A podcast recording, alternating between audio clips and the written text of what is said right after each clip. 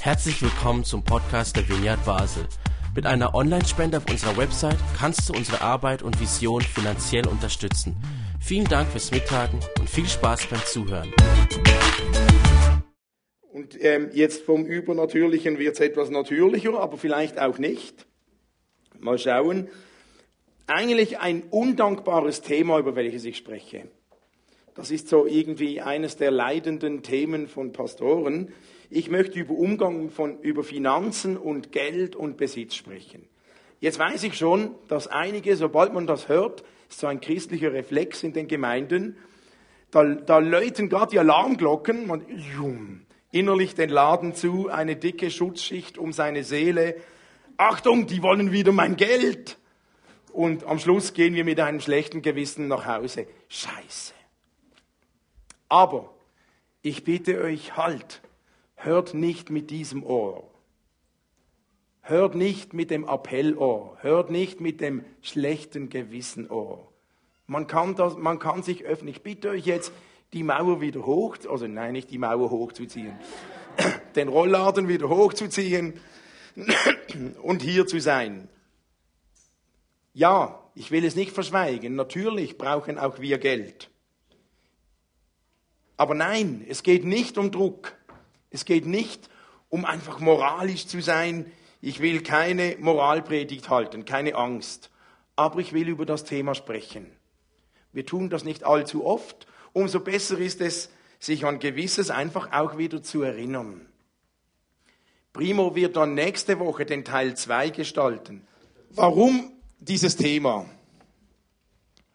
Zum einen wisst ihr, wir leben im reichsten Land der Welt.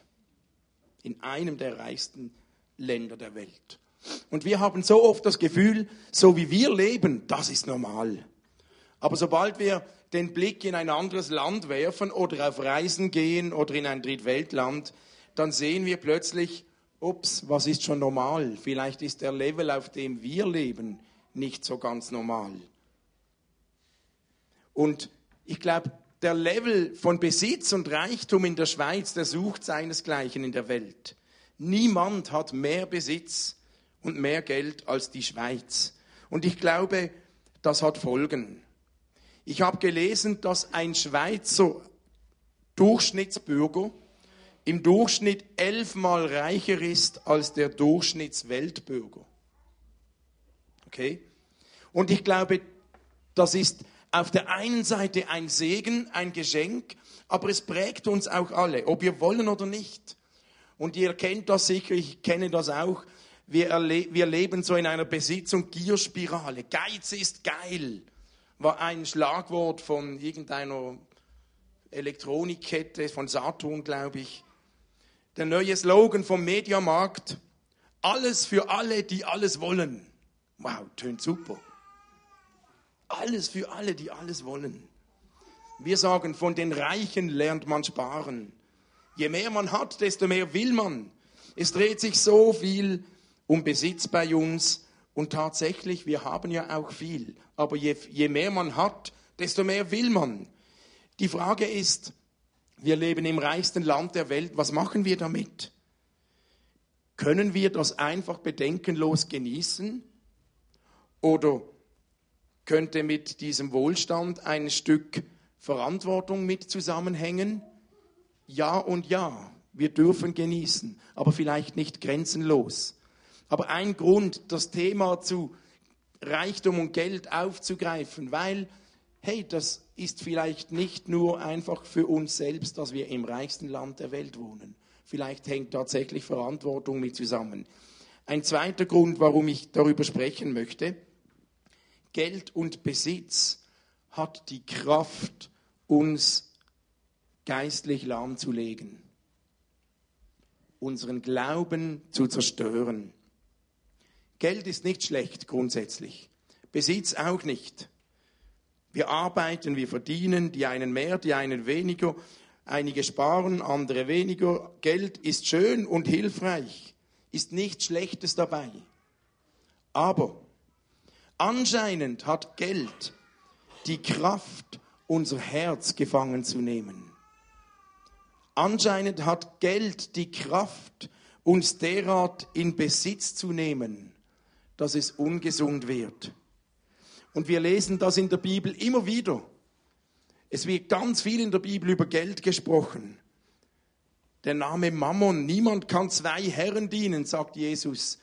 Niemand kann dem Mammon dienen, dem Gott des Geldes und Gott gleichzeitig.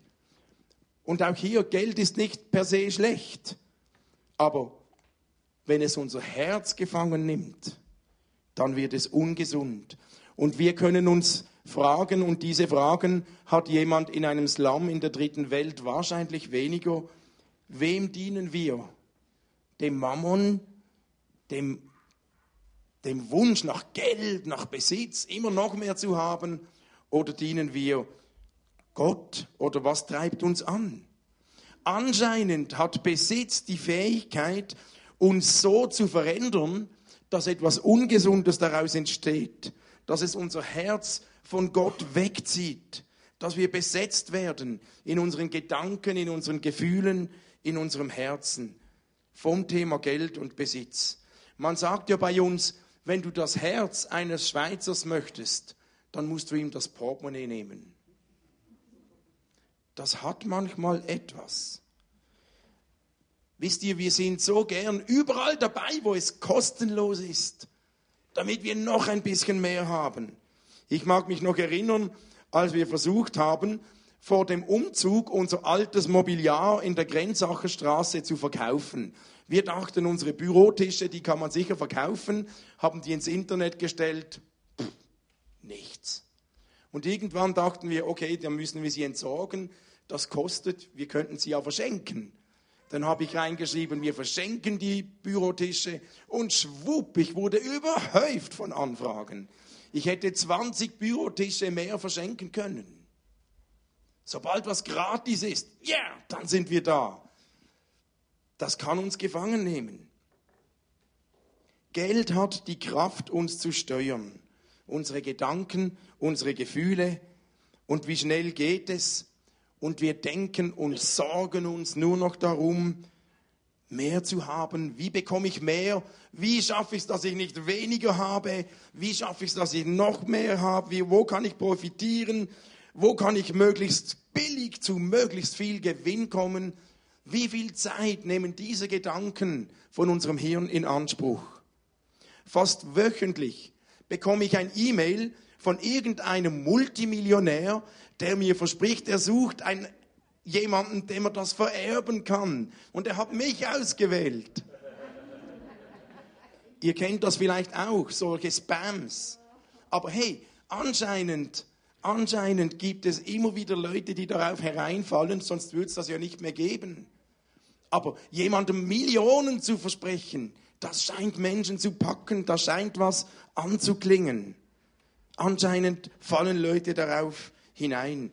Oder die ganze Wettbewerbsindustrie. Da komme ich gratis zu irgendwas. Boah, wenn ich alle Wettbewerbe, die ich mitmache, gewinnen würde, ich hätte schon lange eine Autohandlung aufgetan, wurde nichts davon.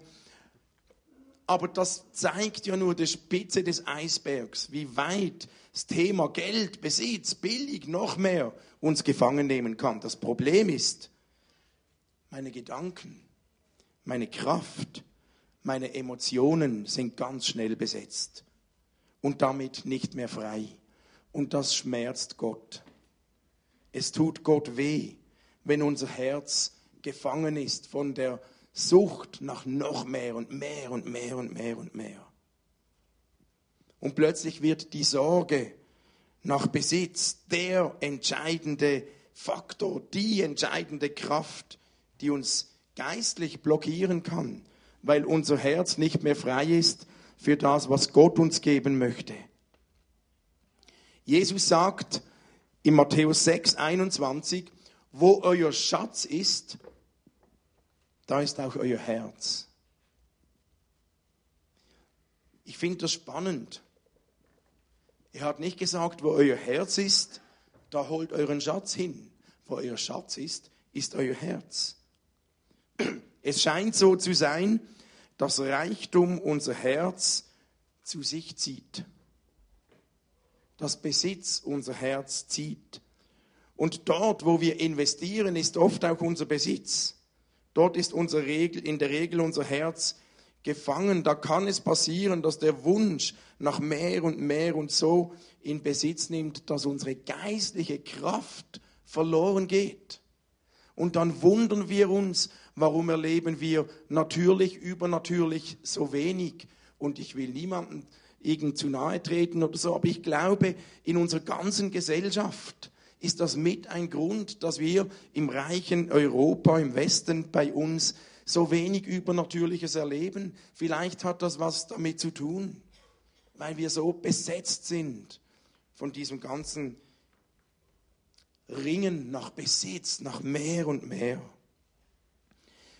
Nun, einfach ein paar Grundlagen, wie handhaben wir das bei uns in der Vineyard? Was ist mir wichtig? Und ich will das nicht verschwenden, äh, nicht verschweigen. Ihr, ihr wisst das ja auch alle. Ja, auch wir leben von Finanzen und wir haben keine anderen Einkünfte als die Spenden von euch. Manchmal werde ich gefragt, auch im Kennenlernkurs, muss man denn Geld geben in der Vineyard? Und wenn jemand fragt, muss ich da etwas geben, dann merke ich, dann steckt ja meistens irgendeine Art Angst dahinter. Die Angst, uh, das ist Zwang, das ist Druck, das ist eine Sekte. Ich, ich antworte dann meistens mit einer Gegenfrage. Ich sage, wäre es denn falsch, wenn man geben müsste? Ich meine, hey, in jedem Fußballclub, in jedem Musikschule, in jedem Verein, in jedem Ort, wo wir Mitgliedschaften haben, da ist völlig normal, da gibt es einen Mitgliederbeitrag. Wer dabei sein will, der muss bezahlen. Kennen wir alle. Warum also soll es falsch sein, wenn man auch in der Kirche erwartet, dass jemand mitfinanziert? Keinem Fußballverein, soweit ich weiß, wurde bis jetzt der Vorwurf gemacht, er sei eine Sekte, nur weil er Mitgliederbeiträge hat. Aber wenn eine Kirche Mitgliederbeiträge hat und das an die Öffentlichkeit kommt, dann bist du gerade im Topf Sekte.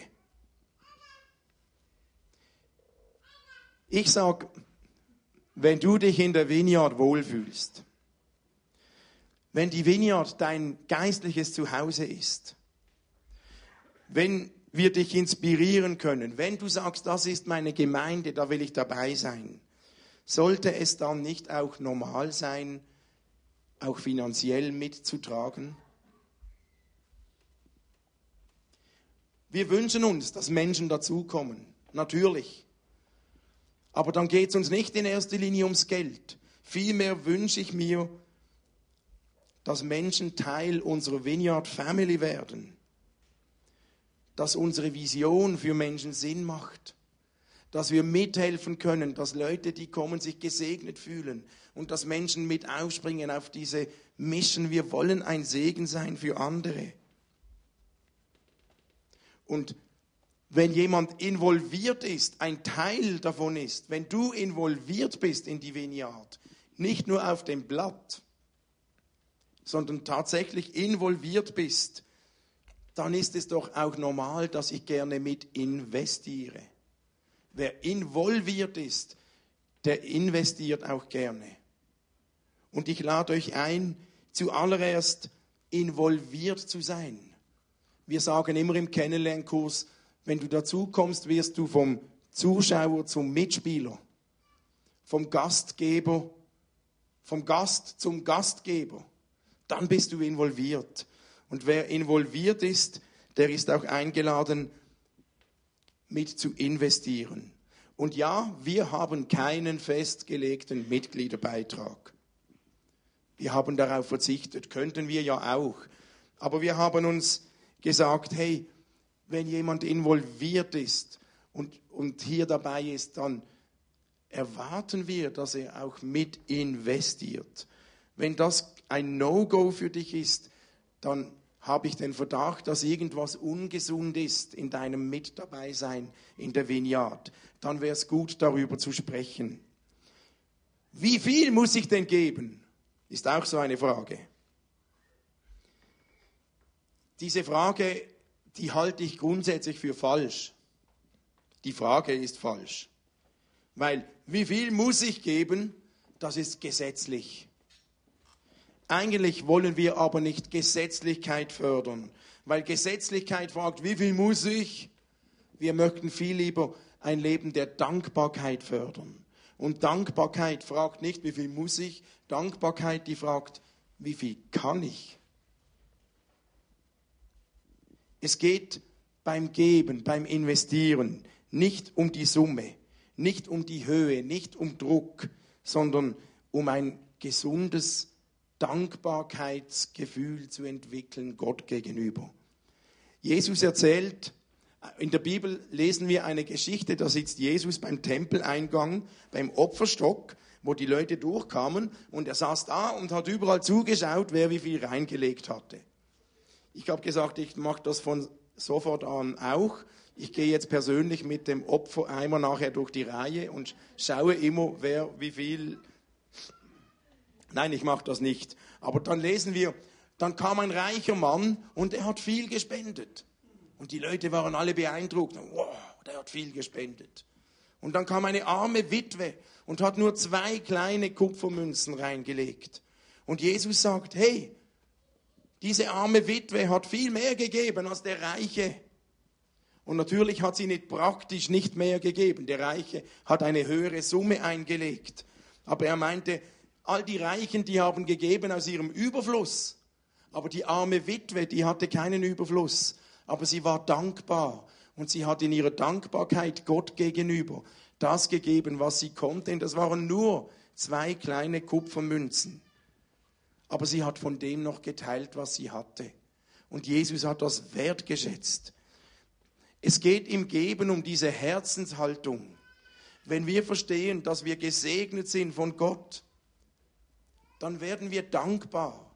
Und wer dankbar ist, der wird bereit, von dem, was er hat, auch zu teilen.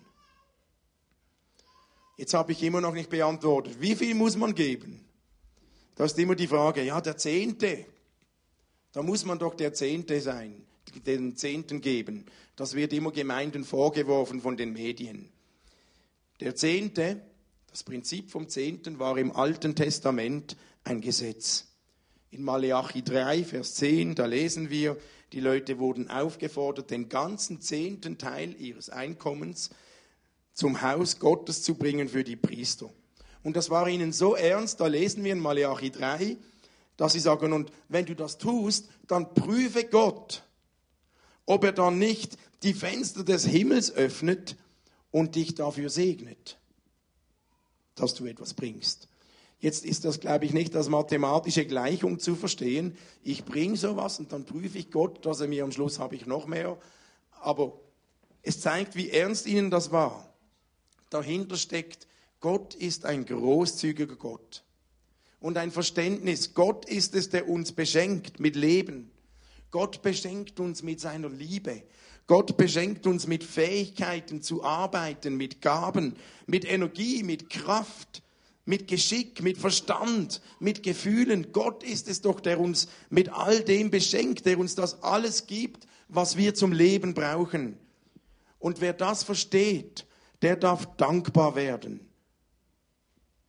Und im Neuen Testament lesen wir nichts mehr von diesem Gesetz vom Zehnten. Das war im Alten Testament. Also wir lesen da nichts von Gesetz. Und wir wollen auch nicht an diesem Gesetz kleben. Aber wir lesen etwas von Dankbarkeit. Wir lesen etwas von Dankbarkeit Gott gegenüber für all das, was er uns gibt. Vom Prinzip, nicht von der Moral, sondern vom Prinzip der Ethik. Und das Prinzip dieser Ethik führt uns in die Dankbarkeit. Und Dankbarkeit, die fragt, wow, ich habe so viel, wie viel kann ich geben, um andere zu segnen? Und nicht, wie viel muss ich geben? Dankbarkeit, die sagt, was für ein Vorrecht ich darf andere mit segnen mit dem, was ich habe. Und so würde ich sagen, in der Praxis, wenn mich jemand fragt, muss man den Zehnten geben in der Vineyard, dann würde ich sagen, nein, man muss nicht. Aber Der Zehnte ist für mich auch im Neuen Testament ein hilfreicher Tipp, ein göttlicher Ratschlag, sicher nicht schlecht, sicher nicht falsch, sicher hilfreich, aber kein Gesetz, kein Zwang, kein Muss. Aber wenn du keine Ahnung hast, ist das immer eine gute Regel, mal zu rechnen, geht denn das? Und die Frage, wie viel kann ich geben, die sollten wir nicht nur dann stellen, wenn es nicht für 10% reicht, sondern nur, oh, ich kann halt nur zwei. Nein, man kann diese auch stellen, wenn es für 30% reichen würde. Wie viel kann ich geben? Was sagt dein Herz? Und es gibt Zeiten im Leben, die kennen wir alle, da kann ich weniger geben. Und dann gibt es aber Zeiten, da bin ich mehr auch finanziell gesegnet, da kann ich mehr geben. Also wollen wir kein Gesetz daraus machen, sondern immer wieder unser Herz dankbar werden lassen. Unsere Vision, wir wollen helfen, dass Menschen sich gesegnet fühlen, um andere zu segnen. Wir wollen diesen Lebensstil einüben, dass es normal wird. Wir leben nicht nur für uns, sondern dafür andere Menschen zu segnen, auch finanziell. Wenn wir da künstlich unser Portemonnaie, unser Bankkonto ausklammern, dann läuft irgendwie was schief. Aber wenn ich aus Dankbarkeit lebe, wie kann ich anderen Menschen zum Segen werden? Dann darf das und soll das auch unsere Finanzen betreffen.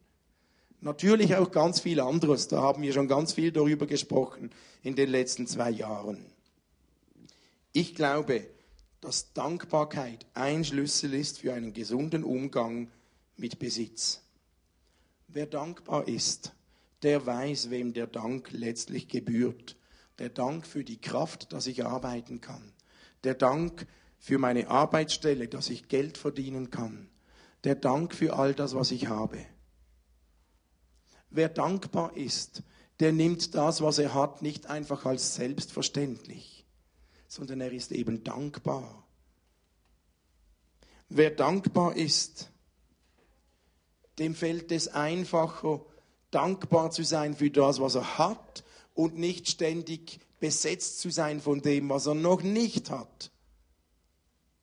Weil die Sorgen, oh, da fehlt mir noch was, da gibt es noch mehr, noch neueres Handy, ein größeres Auto, ein schnelleres Auto, noch mehr Geld, noch, es gibt nie genug, man kann immer noch mehr haben, aber es ist ein Entscheid von uns, ob wir dankbar leben mit dem, was wir haben, oder ob wir besorgt leben, uh, was fehlt mir dann vielleicht. Und wer dankbar ist, der entdeckt schneller eine Art Genügsamkeit, dass es auch irgendwann mal genug sein darf, auch wenn es noch nicht alles ist, was es gibt. Paulus, der schreibt im ersten Korintherbrief, ob ihr nun esst oder trinkt oder was auch immer ihr tut, tut alles zur Ehre Gottes. So möchte ich leben. Und das gelingt mir bei weitem nicht immer. Aber das ist mein Ziel. Ich möchte immer wieder leben. Wie kann ich zur Ehre Gottes leben? Hey, ich bitte euch, nehmt euch doch in der nächsten Woche einmal zehn Minuten Zeit. Setz dich hin und überleg dir einmal in der nächsten Woche zehn Minuten, wie kann ich mit meinem Besitz und mit meinem Geld zur Ehre Gottes leben. Wir sind so, dass wir oft diese Frage zur Ehre Gottes leben, die beantworten wir oft, was in die Gemeinde gehen bedeutet oder irgendwo was Gutes tun und mithelfen und nett sein und beten und so. Und es ist alles gut. Aber stell dir einmal in der nächsten Woche zehn Minuten die Frage in Bezug auf deinen Besitz, auf deine Finanzen, zur Ehre Gottes Leben. Das ist uns das Wichtigste. Ich möchte kein Gesetz, kein Druck, aber ich will, dass wir lernen, dankbar zu sein. Hey, von wem haben wir denn die Kraft und was alles, was, was wir überhaupt haben, kommt letztlich von Gott, weil es geht auch beim Geld letztlich nicht um uns.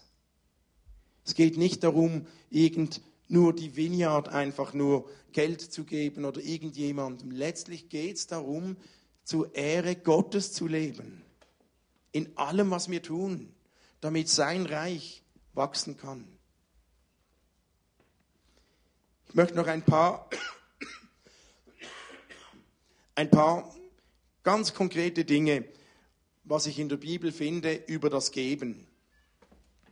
Wenn wir geben, wenn jemand Geld spendet, dann sagt Paulus im zweiten Korintherbrief, wenn du das tust, dann tust freudig. Einen fröhlichen Geber hat Gott lieb. Ja, wir sollen ich wünsche mir, dass wir alle finanziell mithelfen, auch die Gemeinde zu tragen. Aber nicht mit Zähneknirschen, sondern mit Freude. Und das kommt vielleicht nicht nur per Knopfdruck, aber man kann sich das angewöhnen. Und die Freude kommt erst aus der Dankbarkeit. Ihr kennt den Slogan vom Heiland Sack, Teilen hilft heilen. Es ist so ein göttliches Miteinander. Wer die Dankbarkeit entdeckt und freudig gibt, der erlebt irgendwie einfacher etwas von diesem Segen und der Freude, die daraus zurückkommt. Und wenn jemand denkt, oh, Zähne knirschen, nein, nein, nein, nein, ich will nicht, dann lieber nicht. Es muss nicht sein. Aber Gott wünscht sich auch nicht nur für die Vineyard, sondern dass wir einen Lebensstil prägen, der freudig geben kann. Paulus schreibt auch, wenn du gibst, gib maßvoll.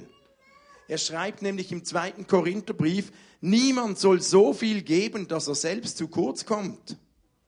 Wir sollen zwar freudig geben, aber nicht blindlings, nicht kopflos, sondern maßvoll. Es wäre ja blöd, wenn jemand so viel gibt, dass er dann selbst in Not kommt. Nein, wenn du gibst, dann sollst du rechnen, wie viel kann ich geben, heißt, ja, wie viel kann ich? Und das beinhaltet, du musst rechnen, wie viel brauche ich? Und wenn das, was ich brauche, noch was übrig bleibt, dann komme ich in den Bereich, wie viel kann ich? Und vielleicht verändert sich das, wie viel ich brauche, vielleicht verändert sich auch, wie viel kann ich. Wenn wir geben, sollen wir maßvoll geben. Herauszufinden, wann es auch genug ist. Jeder braucht genug zum Leben, jeder von uns. Und es ist richtig. Paulus bringt uns auf die Spur im zweiten Korintherbrief, wenn du gibst, dann gib nicht einfach nur, um ein Finanzloch zu stopfen, sondern um andere zu segnen. Hey, das ist unsere Vision. Wir wollen, dass andere versorgt sind. Wir wollen, dass etwas in Bewegung kommt. Da geht es um die Motivation. Nicht nur aus schlechtem Gewissen, denn das schlechte Gewissen führt zu Zähneknirschen, sondern aus dem Wunsch, anderen zum Segen zu werden, das führt zur Freude. Und auch im zweiten Korintherbrief schreibt Paulus, wenn du gibst, dann gib freiwillig. Aus eigenem Antrieb. Wenn Geld nur noch gefordert wird und zum Zwang wird, dann ist schnell der Gefahr da, die Gefahr von Machtmissbrauch. Dann will man jemanden missbrauchen. Man kann Finanzen und auch andere Dinge, auch Leiterschaft, Vertrauen, man kann das nicht fordern und verlangen, wenn es gesund bleiben soll. Ich kann von niemandem Leiter sein, wenn ihr nicht mir euer Vertrauen schenkt. Wenn ich das fordere, dann wird es Machtausübung. Und dasselbe mit den Finanzen. Natürlich kann ich als Leiter einer Organisation Finanzen fordern, aber dann hätten wir einen Mitgliederbeitrag. Kann man machen, aber dann ist es vielleicht nicht mehr gesund. Weil gesund ist eben nicht Hauptsache, sondern gesund ist eben, wir wollen eine Dankbarkeit entwickeln. Wir wollen dahin kommen, dass wir uns involvieren und gerne investieren. Also es soll freiwillig geschehen. Und ich bin überzeugt, wenn wir es schaffen, freudig, maßvoll, segnend, freiwillig zu geben, dann hat auch Gott daran Freude.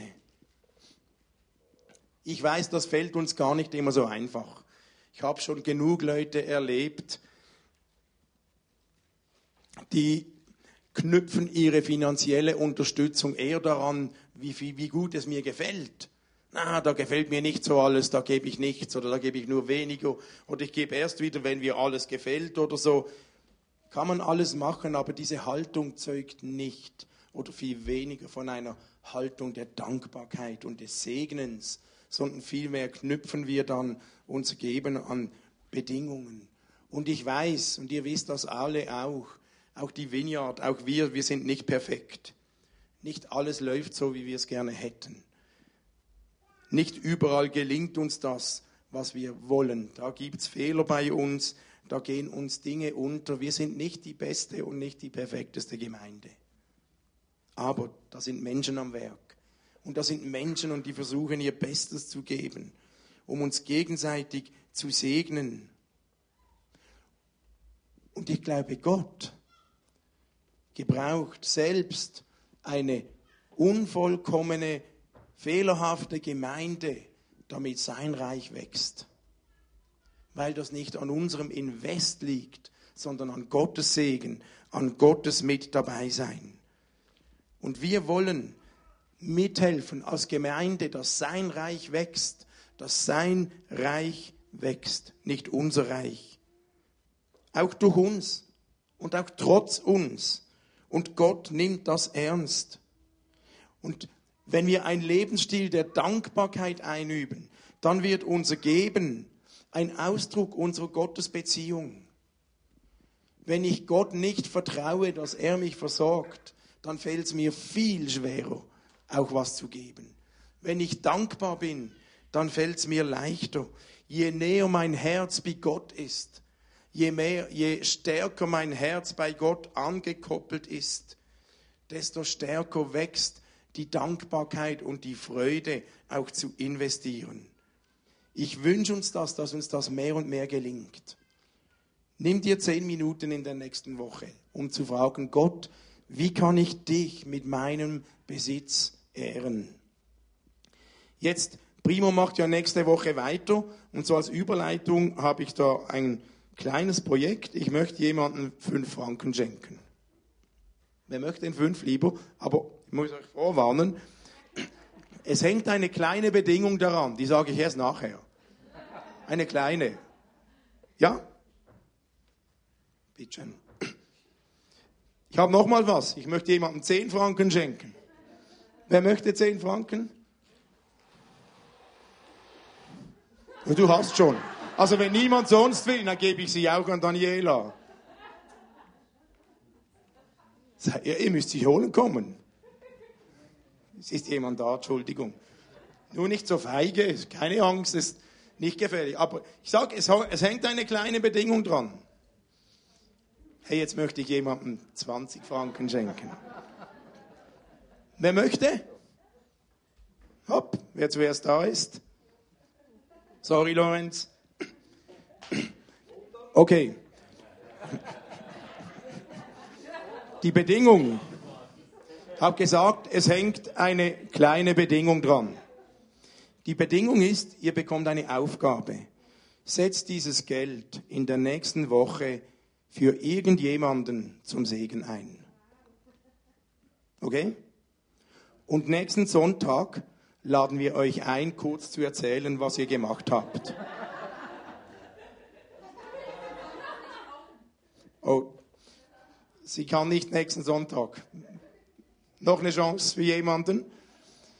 Setze es ein, um irgendjemanden zu segnen. Ist das so schwierig? Gut. Okay, wir sind gespannt auf nächsten Sonntag. Ich bin überzeugt, wenn wir mit freudigem Herzen Menschen beschenken, auch Finanzen, dann wird Gott etwas daraus machen, das ihm Ehre macht.